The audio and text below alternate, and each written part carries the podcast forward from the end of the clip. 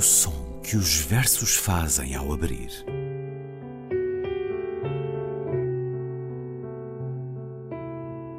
Se leio um livro e ele torna o meu corpo tão frio que fogo nenhum o pode aquecer, sei que isso é poesia.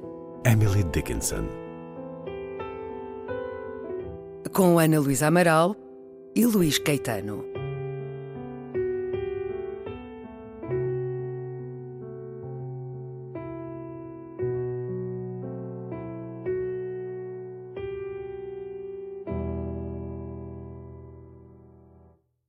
Preço do feijão não cabe no poema. O preço do arroz não cabe no poema. Não cabe no poema o gás, a luz, o telefone, a sonegação do leite, da carne, do açúcar, do pão. O funcionário público não cabe no poema com seu salário de fome, sua vida fechada em arquivos. Como não cabe no poema o operário que esmerila seu dia de aço e carvão nas oficinas escuras. Porque o poema, senhores, está fechado. Não há vagas. Só cabe no poema o homem sem estômago, a mulher de nuvens, a fruta sem preço. O poema, senhores, não fede nem cheira. Não há vagas. Poema de Ferreira Goulart, que escutamos na leitura do ator brasileiro Ivan Lima.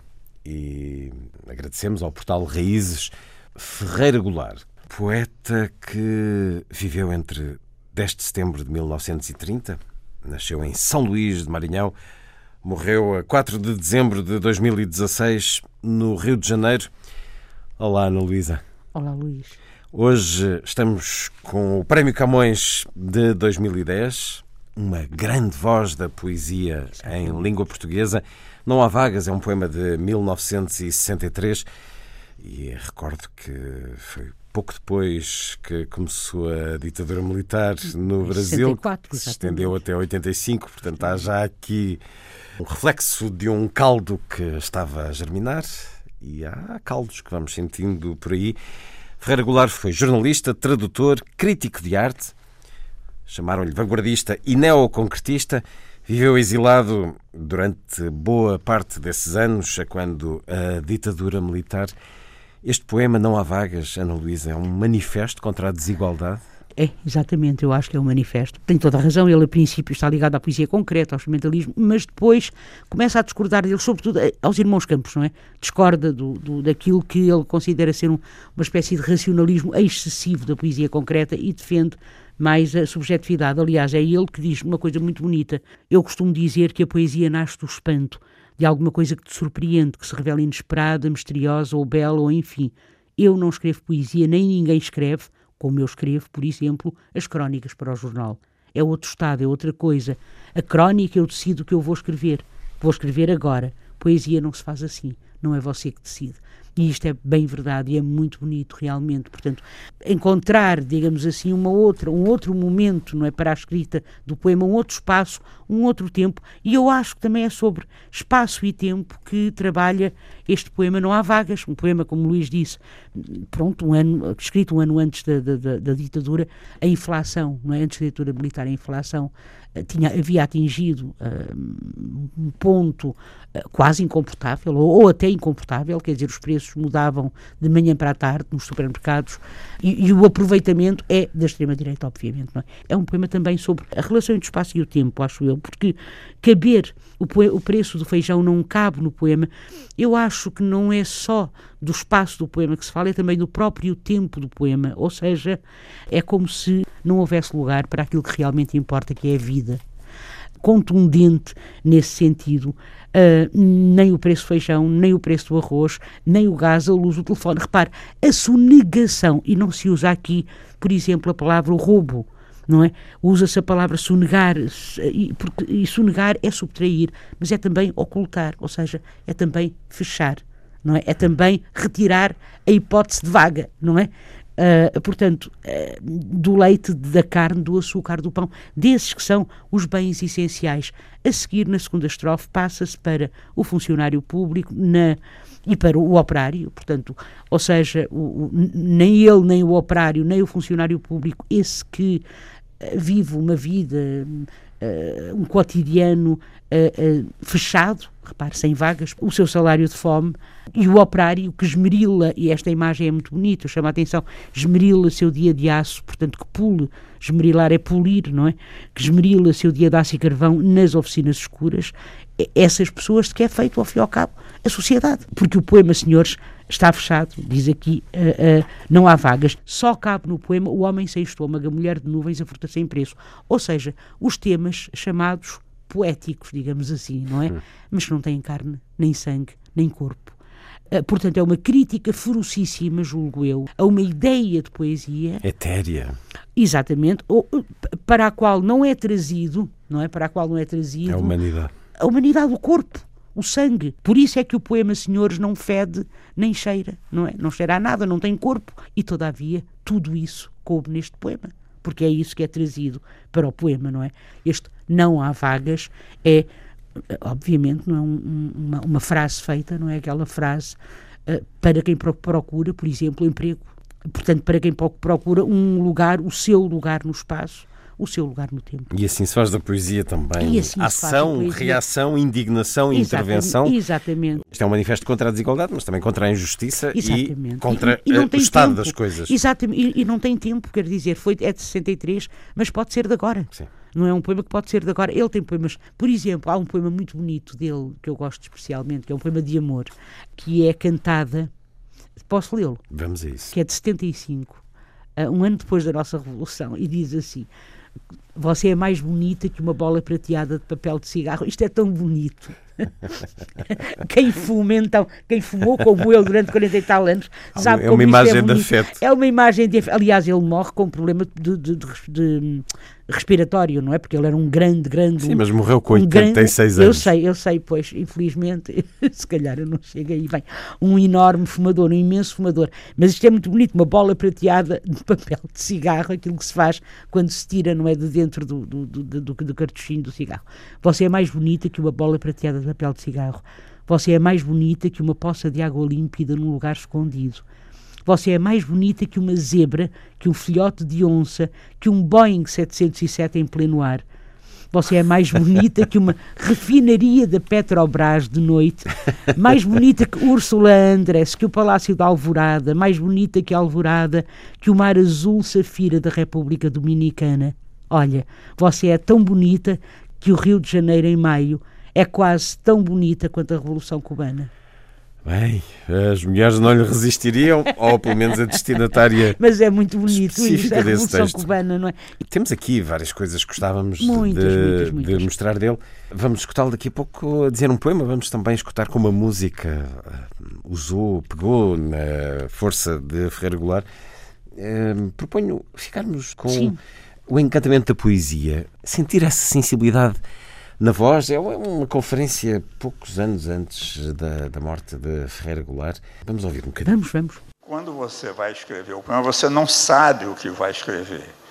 Você apreendeu alguma coisa de estranho que a surpresa daquele momento te passou. Agora, o que você vai escrever, você não sabe, porque não está escrito. Compreende? Aí, é aí na página em branco, aí, aí Veja bem, uma vez eu estava na minha sala lá, meu filho abriu uma tangerina lá na sala.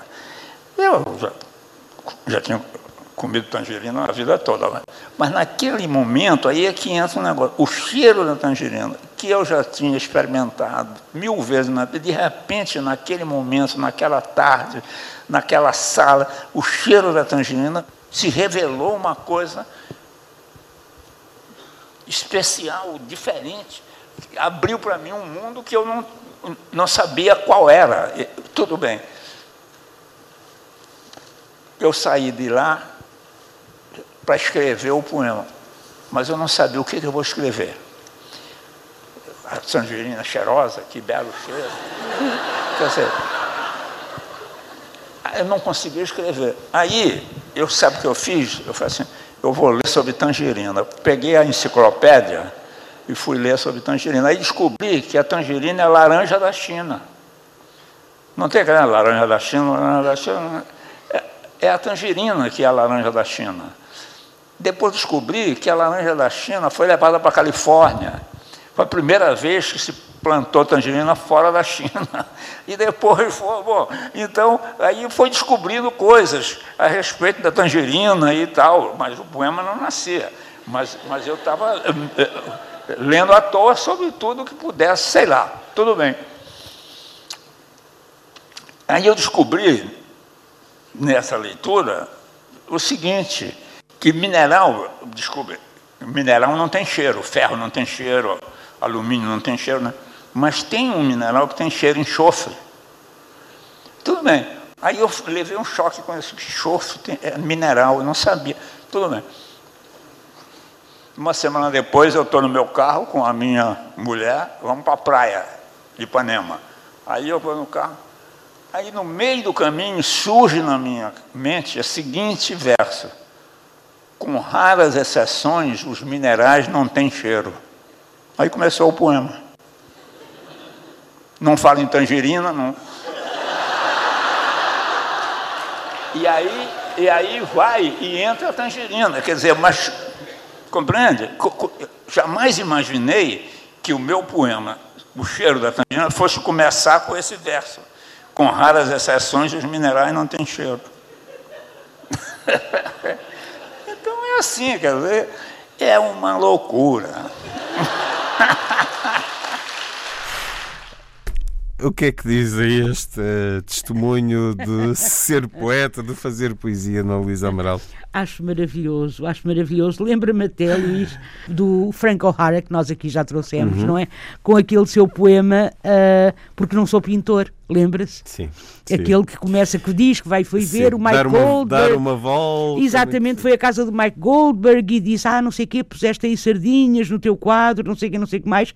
E ele começa a pensar numa cor, laranjas, e no fim acabei o poema, ainda não disse nada sobre laranja. São 12 poemas, chamamos-lhe laranjas. E um dia, numa galeria, ele viu o quadro do Mike que chamava Sardinhas. E aqui são as laranjas da China, a tangerina. Este é um vídeo pertence poeta, ao um encontro poeta. Fronteiras do Pensamento, citar também. Era um homem muito simples, eh, sabe? Apesar de eu ter lido já algumas vezes que ele era um homem triste e um pouco uh, torturado por dentro, enfim, fruto de algumas experiências da vida, ele aqui, noutras intervenções, revela uma, uma alegria e eu uma sensibilidade. Sim, mas os poetas são todos torturados, eu acho. Eu acho. Ferreira Goulart no programa de hoje. Vamos Há ouvi-lo sempre- agora a dizer poesia. Vamos, vamos. Tem há alguma sempre, sugestão? Há sempre um desassossego, um desassossego grande, sabe? Pronto. Eu tenho uma sugestão pequenina, que é um poema muito pequenino, e não há tempo para muito, não é? Que é aquele poema que ele faz a Clarice Lispector, quando lhe dizem a morte dela, da morte dela, e ele escreve-lhe um poema, é um poema muito bonito. Enquanto te enterravam no cemitério judeu de São Francisco Xavier e o clarão do teu olhar soterrado resistindo ainda, o táxi corria comigo à beira da lagoa na direção de Botafogo. E as pedras, e as nuvens, e as árvores no vento mostravam alegremente que não dependem de nós. Vamos ver. Um dos imortais da Academia Brasileira de Letras, para onde entrou tarde, mas é uma das grandes vozes da literatura em língua portuguesa. Ferreira Goulart, no som que os versos fazem ao abrir de hoje. Vamos terminar com música. Então eu propunha esse Traduzir-se, que é um poema do, do Ferreira Goulart, musicado e cantado por, Por outro nosso, prémio Camões. pelo nosso Chico Buarque. Com Raimundo Fagner. Traduzir-se nesta emissão dedicada a Ferreira Goulart. Ana Luísa, até para a semana. Até para a semana, Luís.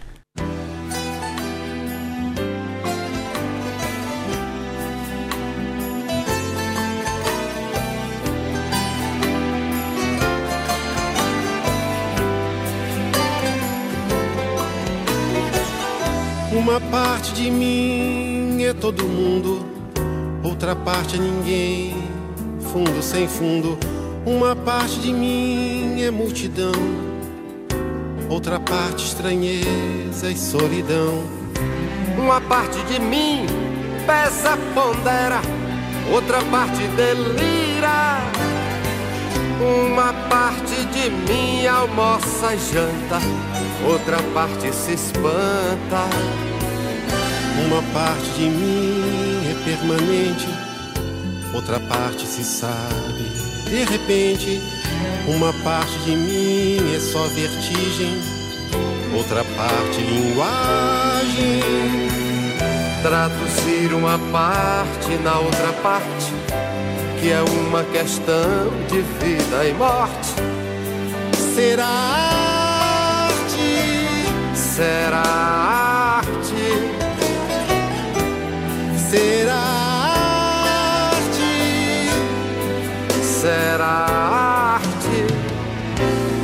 parte de mim é permanente, outra parte se sabe de repente. Uma parte de mim é só vertigem, outra parte linguagem. Traduzir uma parte na outra parte, que é uma questão de vida e morte. Será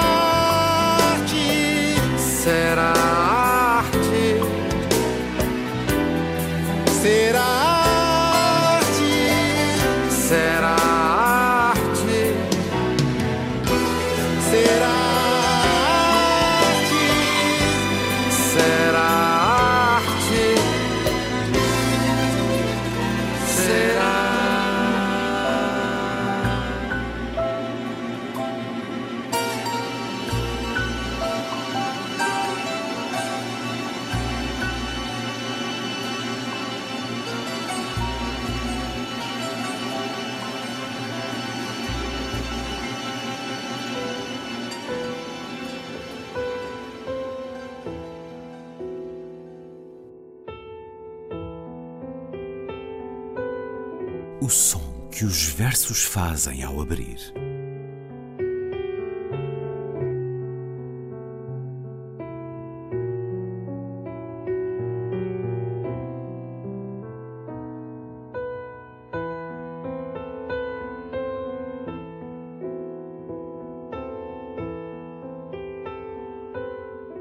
Com Ana Luísa Amaral e Luís Caetano.